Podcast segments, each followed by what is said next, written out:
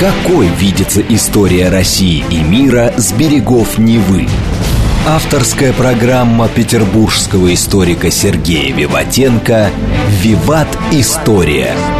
Самые яркие и самые загадочные страницы прошлого, судьбы людей и империй, великие достижения и потрясения от древних времен до современности. «Виват. История». Программа предназначена для лиц старше 16 лет. Здравствуйте, вы слушаете «Радио говорит Москва». В эфире программа «Виват История». В студии автор и ведущий программы «Петербургский историк» Сергей Виватенко. Здравствуй, Сергей. Здравствуйте, Саша. Здравствуйте, дорогие друзья. Также у микрофона Александра Ромашова. Я напомню, что в конце выпуска у нас викторина. Мы разыгрываем книги от издательства «Вита Нова». Ну а тема сегодняшней программы – Венеция. О государстве Венеция, ну, наверное, город и государство здесь едины.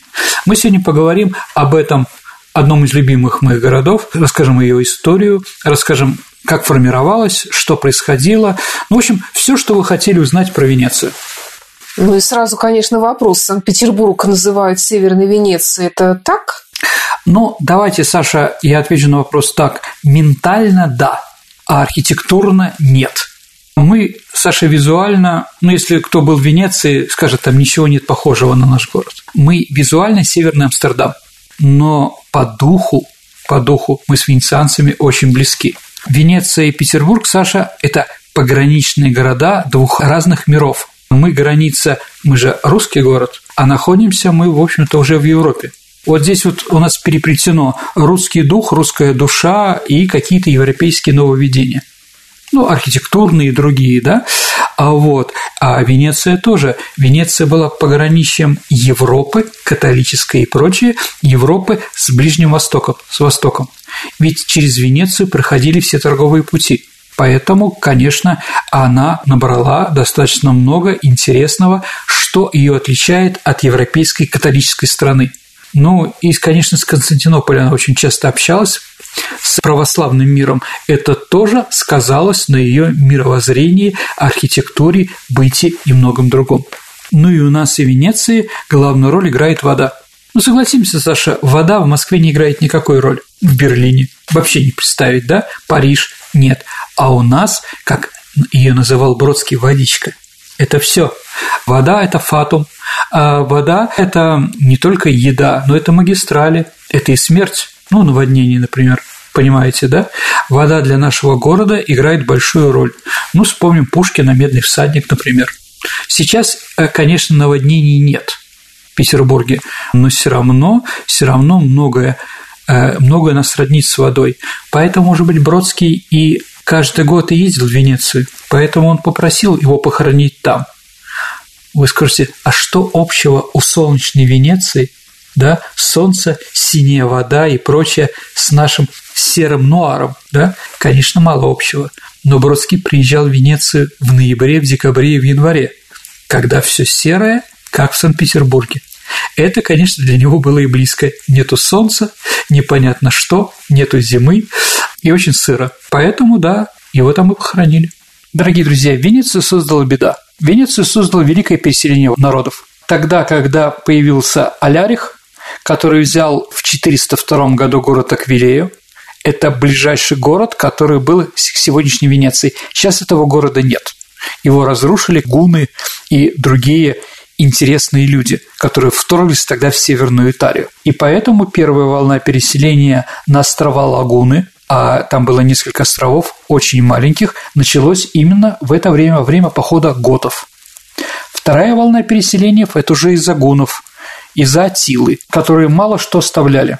И чтобы выжить, жители бежали на острова, где организовали свою новую общину. По мнению некоторых историков, Венеция была обязана процветанием своей лагуне, ну, с этим не поспоришь, которая слишком глубока для армии и слишком мелка для флота. Понимаете, вот эта вот бухта, где они жили, да? То есть ни пехотой не пройти, ни кораблями. Потому что корабли, они же тяжелые, с тяжелой посадкой, да, и если ты не знаешь, об этом мы еще поговорим, а фарватера, то как в Петербург тоже. Ну, я, Саша, не открою для тебя тайны, и, наверное, для наших радиослушателей, что Финский залив очень мелкий. Поэтому там сделан специальный канал и прочее. В Венеции тоже кое-что такое существует. Но мы с вами поговорим об этом позже. А как строили Венецию? Она состояла из островов каких-то или что это было? Это сейчас из островов. Там были отмели, мели. Mm. При определенном ветре появляются какие-то, ну, безлесые там пятна земельные или глиняные, в первую очередь. Потом вода снова приходит, их нет. То есть корабль там не пройдет, но воды там где-то полметра, где-то меньше. Вот там и строили Венецию. Как строили? А хорватская лиственница – ну, на территории нынешней Хорватии там были горы, ну и сейчас они тоже есть в Словении, и там растет лиственница. Из нее делали столбы, сваи, Саш. А почему именно из лиственницы? Потому что она обладает повышенной плотностью, не тонет и не гниет, что очень важно. А вбивали их по периметру участка, который собирались сделать островом. А забитый в слабый грунт, а вот на той территории эти сваи были на глубину от 3 до 10 метров. Сваи расположены густым чистоколом. Поверх нее уложены платформы из соединенных между собой дубовых и лиственничных бревен, а уже на них каменные фундаменты. Итак, сделали чистокол, да, а потом начинает Саша, что делать, как ты думаешь? Выпаривать воду. Именно выпаривать. Почему, Саша? Не знаю. Но венецианцы, они торгаши. Этим, конечно, с Петербургом отличается. Поэтому, ну вот ты вкладываешь деньги, чтобы построить себе дом, место, где будет жить твоя семья, твоя община, да? Ну, хоть что-то, хоть шерсти клок, да? Поэтому они выпаривают и эту соль потом продают. Угу. Поэтому бизнес у них был главный сначала соль. Соль есть не везде. Ну, понятно, что на море соль есть везде. Но где-то километрах ста уже от берега начинаются проблемы. Поэтому вот монополия первым, что торговала Венеция, это была соль. Потом, когда место освобождено от воды, туда забрасывают камни. Центр участка, или как называется, скола – школа еще по-другому, да, школа – это такая община, да, то есть вот делается территория, и там живут определенное количество людей. Но сама Венеция и сейчас поделена на кварталы, тоже сестриери они называются. Почему сестриери? Потому что шесть кварталов, да, кварта – это одна четвертая. Ну вот, они называются, да, и у них местное самоуправление. Поэтому, Саша, на гондоле, на носу шесть полосок таких, потому что Венеция состоит из шести частей а каждая сестриера э, делится на сколы. Вот эти вот общины на микрорайоны. Вот, наверное, точное название, да? В центре обязательно колодец. В Венеции воды сколько угодно, но нет питьевой воды. А поэтому колодец – это такая цистерна, куда с крыши при помощи определенных труб стекает вся дождевая вода. Весь конденсат, который может появиться. Подожди, а получается тогда, что все эти каналы, они соленые, с морской водой? Да, Саша, это Адриатическое море. Только в конце XIX века был построен акведук, который доставляет воду в Венеции из горных ледников. А до этого воды здесь не было, поэтому вода питьевая очень серьезная. Ситуация с ней в Венеции была всегда. А вот, мы это с вами запомним. Поэтому что объединяет всех? Колодец. Колодец – это главное в Сколе, это главное в этом самом микрорайоне. Хотя вода в каналах не очень чистая, но она обновляется каждые 6 часов благодаря приливу. Поэтому слово «канализация» канализация пришло слово «канал», в который канализация как раз и вылезает, да? Ведь мы понимаем, что если, ну куда все сливается, понятно, что в море, в воду, да, но каждые 6 часов новый прилив, и поэтому вода там не застается. Поэтому нет, вода там не очень чистая. Купаться в Венеции можно, но только на лидо. Это такой пляжи там специальный. Там находится, кстати, э, там проводится венецианский кинофестиваль. Ну, смерть Венеции, именно там, на пляже, э, убили главного героя, там Мана, да, родственники мальчика, которым, ну, в общем, кому интересно, прочитайте. Это остров Лито. Это тоже часть Венеции.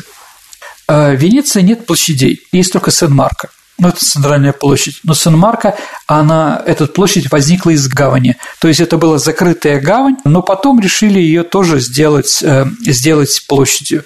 Когда ветер и вода немножко поднимаются, Сан-Марко затопляется. Поэтому. Венеция очень необычный город, странный город, а потому что он стоит на 124 островах. Все острова, они практически являются построенными. То есть все дома стоят на этих самых сваях. И как только вода подходит наводнение, весь город, первый этаж, а первый этаж там не живой, поэтому, да, первый этаж практически сразу становится сырой, и вода вылезает из всех мест, даже если там, там каменные плиты на дорогах или прочее. То есть вода там везде. То есть у них нет ни подвалов, ни никаких погребков? Вообще нет. Да, и у них еще, Саша, из-за этого нету фресок, потому что сыро слишком. Но об этом, о культуре мы еще сегодня поговорим. Итак, появился такой город, крепостных стен там практически нет. Поэтому нужно было кому-то подчиняться. И они подчинились Византии. Кстати, главный священник, католический священник Венеции, называется патриарх. Поэтому Сен-Марко, собор Святого Марка, он византийской архитектуре. Лучшее Венеция берет. И ей наплевать, откуда она берет, какой национальности, какой религии, да, как сопоставимо, как сопоставимо со всеми соседями. Поэтому Венеция, конечно, не Италия, в общем-то. Византийский историк Кассидор писал о городе в VI веке. Вы живете как птицы. У вас равенство и умеренность, как у птиц. Может, это самое важное, что у вас есть, да, потому что действительно изначально это была республикой никогда практически там не было какого-то короля. Хотя было, конечно, мы сейчас поговорим об этом, определенное влияние, но все равно все люди были свободны. Итак, еще раз, капитал, продажа соли. Куда деньги вкладываем? Строительство флота, потому что без флота, без э, лодок, извините, вообще в принципе невозможно. Даже сейчас в Венеции нет автомобильного транспорта. Вообще? Да. Ну, Ему там негде ездить? Конечно, негде. Но если только по воде. Юстиниан, это византийский император, попросил у Венеции помощь в борьбе с готами. И она ему помогла. С этого момента начинается политический рост этого города. В городе борьба за главенство между островами. Там, ну, каждый остров считается самый главный. Это Эраклея, Маламота, а победила Риальта. Ну, Риальта – это мост Риальта знаменитый, туда идет. А что это, как переводится на русский язык? Риальта – это высокий берег. То есть победили те, где у кого больше земли. Mm. Ну и в 1106 году было наводнение, как пишет в Венеции, аква альта. Аква вода, альта большая столько воды, да, она затопила Маламоту, потом вода, конечно, ушла, но Реальто уже власти не отдала вообще в принципе. В Реальто строится арсенал, первый в Европе, и в этом арсенале строятся корабли, и сейчас там строятся корабли, и еще там делали арбалеты – Рядом там есть такое место Тана, это центр производства пеньки. То есть для строительства кораблей это нужно. Власть, какая была в Венеции, сначала была арендо. Арендо – это народное собрание, которое выбирала Эпата, это консул. Этот консул сначала был смотрящим от Византии, но его всегда избирали в Венеции. В VIII веке появляется первый дож. Дож – это мэр города. А что это за слово дож? Какого слова оно происходит, как ты думаешь? Не знаю. Ну, в Италии есть другое слово «дучи», А-а-а. вождь. Угу. Просто в Венеции всегда говорят по-своему. Свой диалект. Конечно, свой диалект. Они живут внутри себя. И те вещи, которые происходят в Италии, там или вообще не происходят, или происходят потом. Ну, сейчас об этом поговорим. В 810 году король Пипин, ну, такой германский, да, пытается захватить Венецию, но неудачно. То есть, дорогие друзья, надо понимать, чтобы захватить Венецию, нужен флот. Если флота нет, то Венеция свободна. Поэтому она была великая при маленькая, а со своим гонором, со своими деньгами, но соседи не могли с ней ничего сделать. А в 828 году, дорогие друзья, происходит еще одно событие, которое очень сильно повлияло на то, что Венеция стала Венецией. Венецию привезли из Александрии мощи святого Марка – одного из апостолов украли. Венецианцы украли. Александрия тогда уже была мусульманской, ну и дали денег, вскрыли, а чтобы мусульмане не обнаружили мощи, они накидали нам мощи свинину. Если вы будете в Сент-Марко, там одна из мозаик, да, как раз вот бедные арабы смотрят на свиные туши. А символ марка – крылатый лев. Я, кстати, все время хотела тебя спросить угу. такой вопрос, может быть, он тебе покажется наивным. Ну вот в Европе есть э, в Австрии Вена, да. А Венеция, само происхождение слова Венеция, это как-то связано с Веной? Ну, в общем, э, хороший вопрос. На самом деле на него нет ответа. Считается, что от племени Венедов. Угу. И то, и другое. И Вена, и Венеция произошли. То есть это не так далеко между собой, да, то есть, ну, километров 250-300 между Венецией и Веной. Поэтому они там могли жить. Ну, как вот кельты везде жили, или да, бои, да. если вы помните, на прошлой неделе мы об этом с вами разговаривали, про бояр. А, вот. Ну, кто-то говорит, что от Венус, от, э, от Венеры. Венеция, как и Венера, возникла из морской пены. Да. Вот, поэтому некоторые считают именно так. А про святого Марка. Ведь первый святой, который защищал Венецию, ну, у каждого есть покровитель божественного города был, греческий воин Федор Амосейский. Но когда Венеция захотела быть владычицей морской, для нее простой святой оказался маленьким слишком неавторитетным. Поэтому надо было заручиться у более авторитетного человека. Поэтому они истощили мощи святого Марка. Но отношения между Венецией и папским престолом, а папа считал, что все итальянские земли должны ему подчиняться, были достаточно сложными. Нет, не всегда, конечно, были плохие, но довольно напряженными. Поэтому византийцы еще придумали легенду, апокриф такой христианский, да, что покровитель Венеции святой Марк, а он же был секретарем у святого Петра, но Марк не всегда соглашался с Петром и вел всегда свою независимую позицию. Даже вот, ну, у него Евангелие от Марка, да? Поэтому и мы, Венеция, тоже не обязаны городу святого Петра, Риму, подчиняться. Ну, два события, которые сделали Венецию авторитетным центром. Первый – Святой Марк, а второй – это торговля. Венеция всегда чем-то отличалась. В центре Венеции, если, Саша, помните, находится колокольня. Я никогда не была, поэтому не могу Понятно. помнить. Саша, я вас приглашаю туда. Спасибо. Когда откроются границы и будет у вас желание. А вот, это называется кампила, ну, шапель по-французски. В Италии считается, что где твоя родина? Италия же очень разнообразна, и она не едина, даже сейчас. Она едина только, когда играет сборная Италии «Скуадра Адзура», голубая эскадра. Да. «Скуадра» – это тоже слово венецианское, а так нет. Каждый болеет за своих, но и действительно согласимся, что Неаполь не похож на Милан, а Турин не похож на Сицилию. Флоренция – это не Рим, а Венеция вообще не то. Поэтому в Италии говорят, твоя родина – это та земля, которую ты видишь с колокольни. Вот, поэтому Венеция построила себе самую высокую колокольню, которая только возможно была. Это раз. А вот что второе, для чего нужна колокольня, я думаю, задам вопрос сегодня про это. Итак, флот и религия – это дало возможность Венеции присоединить к себе Истрию и Далмацию. Но это нынешняя Словения и нынешняя Хорватия. Это Ровень, это Пула, и теперь торговля стала главная другая. Венеция теперь торгует главным образом хлебом и скотом. На это можно было больше денег заработать. И извините, да, это можно было привести. Но вот византийские императоры все время, у них был союзником Венеция, и вот Василий Болгаробойца, император такой, за помощь в борьбе с норманами, а у норман было свое государство в Южной Италии, а дает торговые льготы Венеции в Константинополе. И этим Венеция воспользовалась очень. В 1082 году другой император Алексей I Камнин дает право беспошлиной торговли по всей территории Византии. И Византия, заработав на этом, становится одним из спонсоров крестового похода. Для чего крестовый поход? Чтобы освободить Средиземноморье, чтобы они нормально могли торговать. В Италии в это время идет война между империей, Великой Священной Римской империей, ну, Фридрих Барбаросса, знаменитый рыжебородый император, в честь которого план Барбаросса, да. и а, папой Александром III. Вот идет борьба, и в этой борьбе Венеция неожиданно выбирает Рим. Все очень удивились. Но в битве при Линьяно победили паписты, и тогда Венеция является посредником в переговорах Священной Римской империи Барбароссой и папой Александром III. Они приезжают в Венецию, ведут там переговоры. И благодаря Дожу они договорились.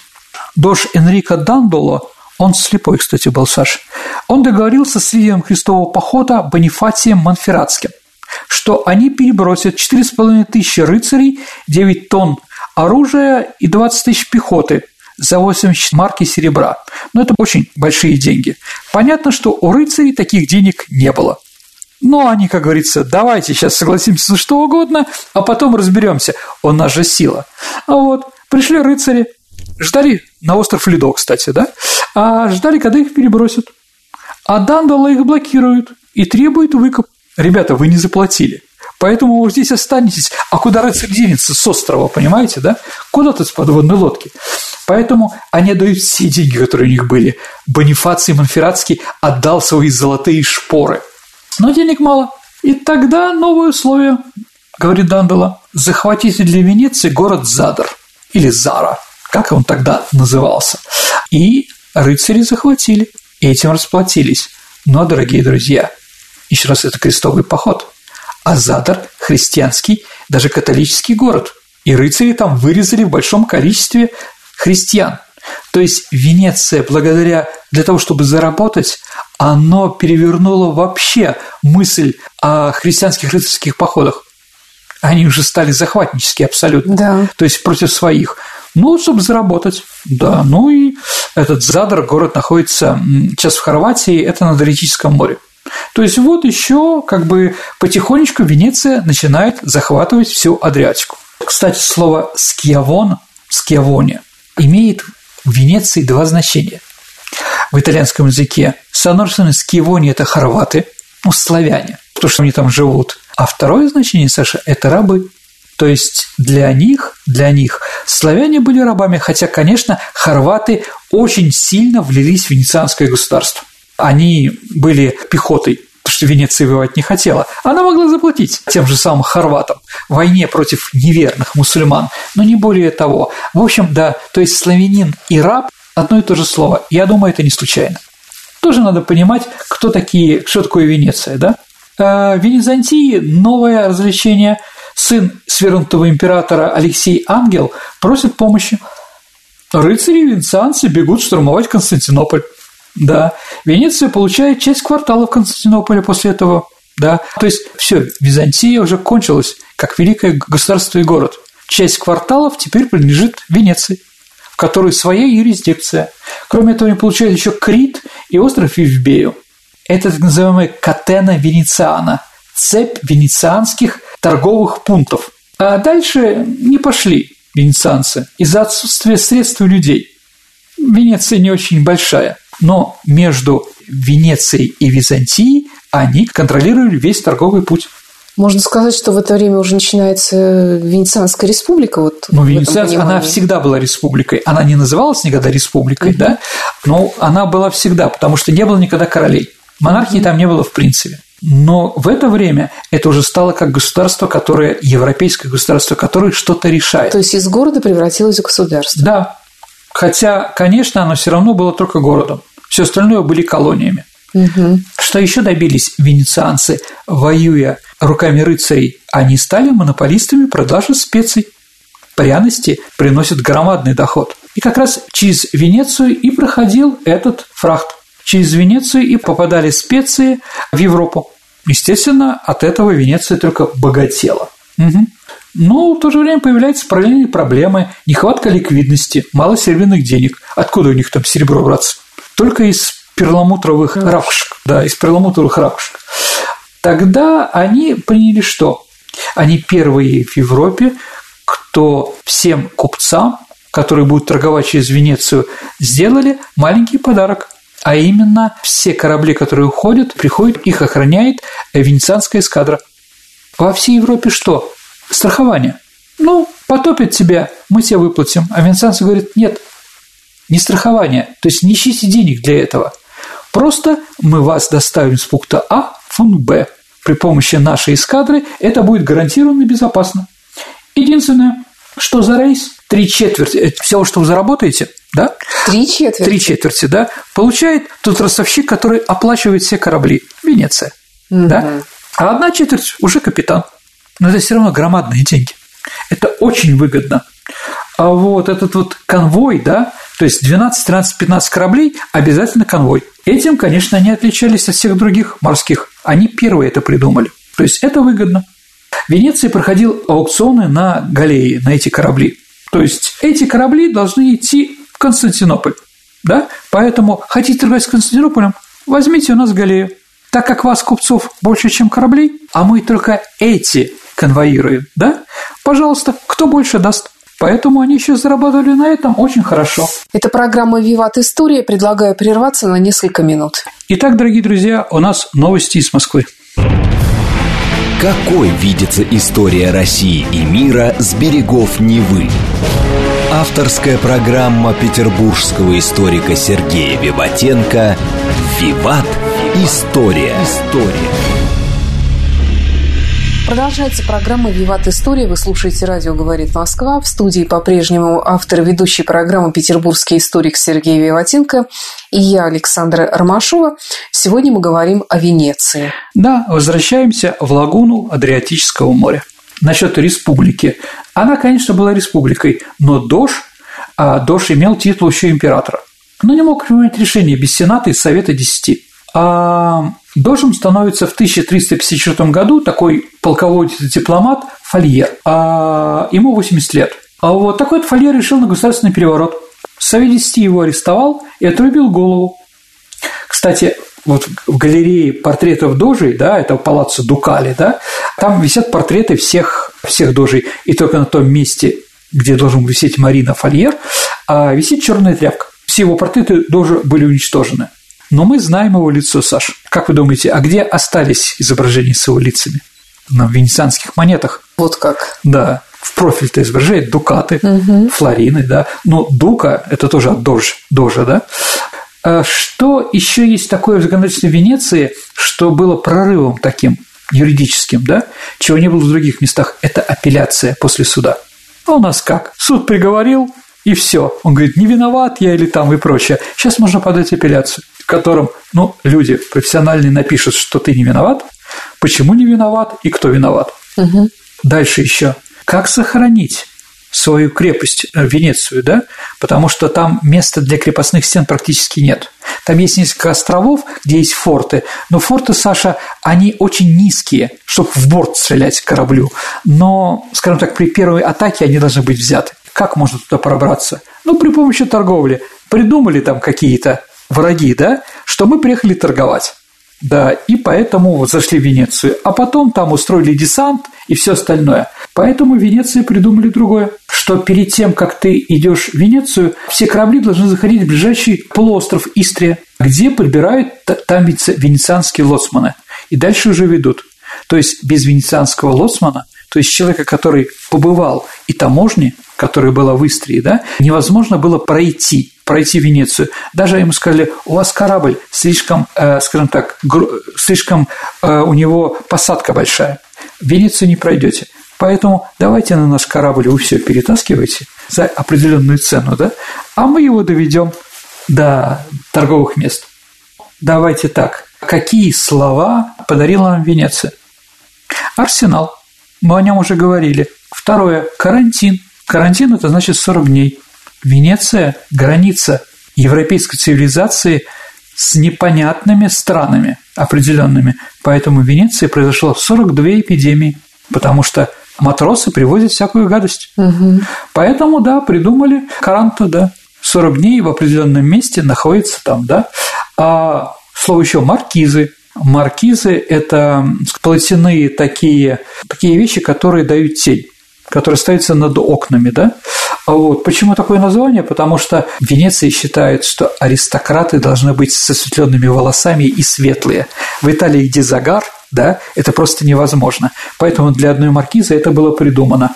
А, вот. Но если уж говорить про женские предпочтения, там специальные шляпы с козырьком круглые, а здесь ничего нет. Ну что, чтобы волосы осветлялись угу. хоть как-то. Угу. Вот, да. Какое еще слово? Регата. Регата – это развлечение венецианское, когда в праздник какой-то, да, там на лодках кто быстрее. Но это в день, когда роднится дождь э, с морем. У них был праздник такой, новый дождь вступает в должность, он в районе Лидоид. Он выходит в море и бросает перстень свой. То есть он бракосочетуется с Адриатикой. Но вокруг этого места сидят уже итальянцы, ну, венецианцы, и когда он бросает, через минуту им разрешается нырять. Кто-то там после этого там, получал этот золотой перстень, но не очень много. Все-таки сложно, да? Ну, такое, да. Дальше еще холст для живописи. Еще раз, фрески там не работают. В других местах рисовали на досках. А холст, да потому что там корабли строят, потому что там есть качество, потому что там делают паруса. Ну да, и, и дерево дорогое, там дерево не растет. Поэтому, да, придумали холсты, на которых стали художники рисовать. Дальше еще слово какое? Панталоны. Ну, пантелеоны – водружитель львов. Так называли героев моряков и кондотьеров, которые ставили льва где-то там на захваченной территории, там, да? А почему панталоны? Чем панталон отличается от брюк, от штанов других? Тем, что они по, по телу и короткие, да? Потому что если ты матрос или ты работаешь в арсенале, твоя одежда не должна ни за что, ну, хвататься какой-то гвоздь или еще что-то, может свалиться и убиться, да? И такая одежда как раз была очень популярна в Италии, в Венеции именно, потому что в других местах штаны были другие. Ну, панталоны сейчас как бы известны всем.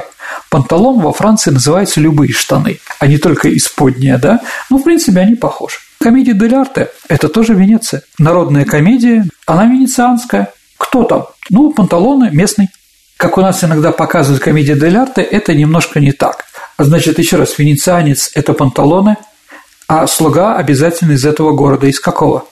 Труфальдина. Из Бергама. Из Бергама. Слуга двух господ. Да. Это же в Венеции проходит. Да, поэтому брали их оттуда. То есть была такая специальность специальная, да, и вот слуга Труфальдина, он острый на язык и прочее. Дальше Орликин. Орликин – это черт перевод такой, да? Ну и Коломбина – это голубка. А, Сергей, а вот что касается стеклодувного мастерства, вот в Венеции оно как-то было особенно развито? Да, в других местах не было. Чем ну, оно знаменито? А, ну, стекло, а кроме стекла, это еще зеркала. Венецианские зеркала самые значимые. И главное, оптика. Галилей работал там, на оптическом заводе, да, там. Это ну, было главным производством Венеции, кроме кораблестроения, да а потому что, когда был взят Константинополь, где были Сегладовы, все Сегладовов взяла себе Венеция. То есть она их вывезла еще до штурма турок угу. Константинополя. Сначала стекло было везде, сделалось, но потом произошел пожар, и поэтому им дали специальную остров Мурана. И вот остров Мурана – это остров стеклодувов, чтобы не было пожара потому что понятно, что когда ты делаешь стекло, там огня много. Он действительно на отшибе находится, да. Мурана – это от Амура. Считается, что остров назывался в честь бога любви. Стекло – это главный бизнес, если мы говорим про Венецию, да. Ну, какие люди знаменитые венецианцы? Чтобы просто понять, что они дали Европе, я просто произнесу фамилии, ну, нашему миру, цивилизации. Марко Поло, первый человек, который съездил в Китай. Казанова, человек, который изменил понятие любви. Вивальди – определенное да, направление в музыке, да, которое очень сильно отличалось от того, что было до него. Гальдони – известный писатель, да. Тициан – художник, не знаю, Каналета, ну да ладно, с Каналетом, да, это тоже венецианец, конечно, кличка у него – Канал, с канала он. Так что, может быть, она и маленькая, но то, что как она повлияла на культуру и на историю Европы всей, говорят эти фамилии. Кстати, Саша, будешь смеяться, знак собачка, он же венецианский, он в Венеции да? используется с 16 века. Чтобы долго не писать амфора, как единица веса, ставили букву А, и вот ее так крутили. Угу. То есть, да, в 1580 году каждый венецианин знал, что это не собачка, а это символ определенного глиняного горшка. А вот, ну что такое гетто появилось? Гетто тоже еврейский район, да, а в 1515 году венецианский сенатор Марина Сануда заявил, евреи рассказывают по городу туда и сюда, и это очень плохо. Никто им даже ничего не говорит с тех пор, как мы стали нуждаться в помощи ведении для войн. Поэтому евреям был отправлен определенный район, который называет, получил название гетто. Гетто – это тоже венецианское. Гетто там тоже интересно. Им сказали, вот вы имеете столько-то земли, если вы будете вылезать из гетто, вы должны платить за землю большой налог, а здесь нет. Что тогда придумали в районе гетто? Что появилось впервые в Венеции? Многоэтажные дома. Ну, понятно, да? То есть они стали строить во всей Венеции два этажа, а там 4-5. А, то есть теперь понятно, почему так называют районы новостроек. Ну, районы новостроек говорят так, что оттуда не выбраться. В смысле, это вот такое вот. И многоэтажные. Много... Ну, да, не поспоришь. Не поспоришь, Саша. А, Сергей, а не мог бы ты рассказать о структуре власти в Венеции? Ну, давайте так. Дожем, про Дожем мы уже говорили, мы его убираем. Главный – это Совет 10, тайная полиция, 10 самых авторитетных и богатых купцов. Они решают все. Они решают под себя, что хорошо им бизнесу, хорошо и Венеции. А дальше, что еще организовано было в Венеции? Дипломатическая служба. Это тоже играет большую роль в структуре власти. Венеция должна знать все, что происходит в Европе. Да, слово газета тоже венецианское. Угу. Да, потому что газета стоила монетку, эта бумажка стоила монетку одна газета. Тоже венецианское слово. Вот. Должна знать, что происходит в Европе. Для чего? А чтобы торговля была выгодна. Там, извините, мор скота, отправляем туда эскадру с коровами. Там другие проблемы, отправляем туда, да, а там появилась э, своя солидобыча, туда больше торговать не пойдем. Они были очень гибкие. Суд нескольких инстанций. Для чего нужны инстанции? Чтобы, как уже сказал Саша, подавать апелляции. То, что сейчас во всем мире, это появилось в Венеции из самоуправления, Сколы, Сисьери, о которых я говорил, и другие. Еще интересно, что помните, мы говорили а, про бояр, да? И там мы говорили, что там канцлер был, да? Окольничий. А в Венеции закон. Канцлер только простолюдин, только бедный, чтобы ни один купец не начал воровать. Да, и, конечно, вот это, дорогие друзья, запомните, это Венеция. Это защита гражданина Венеции за рубежом. Защита этого гражданина везде, любыми средствами, любыми деньгами.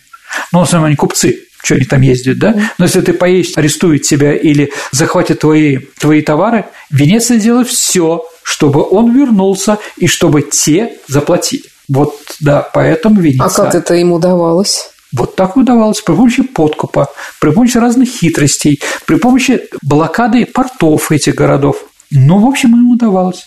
Сергей, а какие особенности венецианской культуры? Вообще, когда возникла культура Давай так. Венеции? Венеция, конечно, опоздала с эпохой Возрождения. То есть она там началась только в конце 15 века. Это вот Тинторетто, Тациан, Беллини, да, художники. Это уже начало упадка. Но когда османы захватили Константинополь, Венеции стало не с кем торговать. Начался упадок. Зато культура пошла. Один из дожей выработал такую идею, которую дали ему венецианцы.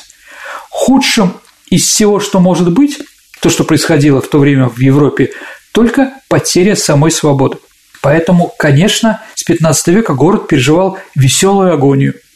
Но карнавалы были по полгода. А, вот. Маски. Что означает маски, Саша? это приватность. Неважно, кто ты, да? Ты можешь богатый или бедный, черный или белый, извините за неполиткорректность, ты можешь спокойно одеть маску и слиться с развлекающимися людьми. Да, это как раз вот шаг свободы. Маски запрещалось одевать только должникам, угу. потому что там были казино, ну казино по-итальянски это домик, они тоже появляются. В Венеции разные развлекающие там карты играли и прочее, да, и те, кто задолжали, они ходили и одевали маски. Поэтому только в казино все люди без масок, чтобы было видно, что люди, которые здесь уже проигрались и не заплатили, должны покинуть это место. А сам э, венецианский карнавал – это вообще, получается, такой пир во время чумы? Это масленица, Саш. Ну, в общем, да, конечно. По полгода. Ну да, карнавале без мяса. То есть после, ну да, начинается Великий пост, полгода они до Великого поста развлекались. Потому что это бизнес. Это бизнес, туда приезжали развлекаться как могли. Но еще во время маскарада. То, что случилось в Венеции, говорят венецианцы, остается в Венеции. То есть, что бы там делал на, на карнавале, да, у тебя на лице маска – делай, что хочешь. Политическая свобода и сексуальная свобода. Например, там есть мост кулаков. Почему? На этом мосту все дрались. Ну, вот у нас там, знаете, стенка на стенку, а у них там. Почему на мосту у нас лежащего не бьют, а у них не бьют, кто в море упал? Понимаете, да? А был еще мост грудей женских. Потому что проститутки, которые там были в большом количестве, ну, женщины, да, а что еще делать в Венеции, как они говорили, да, они стояли в окнах, да, и показывали свои груди. То есть человек там на гондоле проплывает, и вот он смотрит на эту феерию, ну и выбирает, какая грудь сегодня будет победительницей для него. А, вот. Гомосексуализм. Генрих III, французский король, которого убили за это, да, он как бы все считается, что он впервые познакомился с запретной любовью этой именно в Венеции. Он приехал туда по поручению короля, и вот оттуда уехал совершенно другим человеком. Развращенным. Определенно, да. Данте описал ад, находясь э, на арсенале, видел, как там работают, да. А Венеция всегда относилась к национальности расам спокойно, поэтому один из самых известных венецианцев, Саша, это Отелло. Мы на Кипре Дездемона, да? Он защищает Кипр, венецианские идеи именно там, но он мавр, да, и это не случайно. Очень много греков, которые поселились из Константинополя, переехали туда – вот, поэтому действительно там первая страна, а, где были, в общем-то, достаточно такие сильные демократические свободы. А о мифах поговорим, да? Конечно, венецианский миф – это идеальное правовое государство. Ну, может быть, да, может быть, нет. Но минусы, конечно, лоббизм и клиентура. То, что там пробивали друг друга, да, но все это было в интересах республики. И главный минус – это работорговля. То, на что можно делать деньги, они делают деньги. А какими рабами они торговали? Приезжают в Турцию или в Алжир или еще куда-то, там им даются там, ну, те же самые славяне, там арабы, евреи, там кто там еще, афро, негры разные. Вот, их покупают, а потом продают на рынках, да. Ну, такой бизнес. Закроем на него глаза. А, вот. Сергей, а гондола, почему она вот такой формы? Что это вообще ну, такое? Гондола, на самом деле, да. А, а какой она формы, Саша? На самом ну, деле. Ну, форма гондолы. Хорошо, ладно, понятно. А гондола – это гондола в Венеции долгое время считалась средством передвижения для простолюдинов. Знать ездила на лошадях. Но в 15 веке республика отменила лошадей. То есть в Венеции запрещено иметь лошадей. То есть автомобилей нет, лошадей нет? Нету. А, значит, в Италии есть поговорка, да? Если хочешь сильную кавалерию, не зови венецианцев. Они не знают, с какой стороны подойти к лошади. Mm-hmm. Примерно. Там был такой перформанс. Один товарищ взял ночью, раскидал навоз лошадиной на центральной площади. И венецианцы были, ну, не понимают, как это, что делать, да, ведь это запрещено, где у нас появились лошади, непонятно что. Ну, вот так вот он издевался. А вот, да, ну, конечно, какой примет напоминает гондола, да? Но некоторые сравнивают с гробом, некоторые с раковиной, некоторые с скрипкой, змеей, там, я не знаю, там, плавающий тапок. Для меня гондола – это пенал. Ну, школьный такой. Угу. А первые гондолы датируются тысячу лет тому назад. И где-то в XIV веке наблюдает сегодняшнюю форму. Она идеально подходит для медленного плавания в сети венецианских каналов. Стандарт гондолы был определен в 1562 году. Длина 11 метров 40 сантиметров, ширина метр 40 сантиметров, форма асимметрична. Левый бок более выпуклый, потому что на этой стороне находится, э, на одной стороне находится только весло. Поэтому весло с одной стороны, uh-huh. с другой, да. Uh-huh. Поэтому вот такая она. И цвет черный. Одни говорят, что цвет черный из-за того, что эпидемия была очень сильная, очередная. Ну, Бродского есть там, да, про, про Венецию, там, да хорошее произведение про это написано. Но другие считают, что вот как раз от фольера, который вот приход черный, демократический, демократичный цвет, как говорится, да. А песни гондольеров – это действительно такая традиция? А как называется песня гондольеров, Саша? Баркарова. Баркал, а слово барка. Вот. Ну, пели было принято, ну, скорее это туристические вещи, чем настоящие, да. А один человек сказал, Венеция торговала товарами и людьми, и в конце концов стала торговать с собой. О туризме, он так сказал. Ну, действительно, Венеция продает себе туризм. Там ничего не производится, кроме там нескольких катеров в арсенале там, да, ну и Мурана, который покупает это стекло, только туда приехали, да, ну, больше ничего в принципе там нет. Поэтому, да, они придумали вот, что они теперь поют эти песни. Я не сказал бы, что все, все гондольеры до этого что-то пели. Ну, теперь, теперь поют все. Особенно, когда заплачешь. Угу. А вот интересно, что в отличие от всей Италии, там свое название всего. А, например, площадь в Италии это пьяца, да, а в Венеции кампо поле. В Италии а, улица Виа или Страда, а Венеции Кале. Угу. Каналы называются Рамо, ветка. Так никогда там не называли, да, нигде. Ну вот они имеют все свое, свое непохожее. Ну, в конце концов, должно было когда-то закончиться. Понятно, что, может быть, и не нападали, потому что она была не сильно нужна, она была выгодна. Но в 1797 году генерал Бонапарт подошел к Венеции, ну и захватил ее, притом без единого выстрела. То есть там уже разучились воевать. Когда полгода карнавалы, вряд ли военная подготовка может быть хорошая. А вот, войдя Наполеон, приказал уничтожить корабль. Это корабль галера Буцентавр называлась, да? Это та галера, на которой дождь бракосочетался с морем. Все, дождей больше нет. Венеция прекратила свое республиканское значение. Наполеон походил там, посмотрел и продал Венецию Австрии. Следующие сто лет а Венеция была австрийской. А вот на этом как бы история государства Венеция закончилась. А ты все время вспоминаешь Бродского. Да. Ему так нравилась Венеция? Ну да, Венеция ему нравилась. Ну, еще раз, похоже на Петербург, я уже об этом и говорил. Ну и второе, это, наверное, желанная провинция у моря. Ну, он говорил, что если где-то жить, то лучше в империи жить, то в провинции у моря. Вот он себе и выбрал эту самую провинцию, в которой жил. Ну вот, Саша, наверное, все, что я хотел познакомить с вами в Венеции. Если кому-то интересно в будущем, я готов с вами съездить в этот город.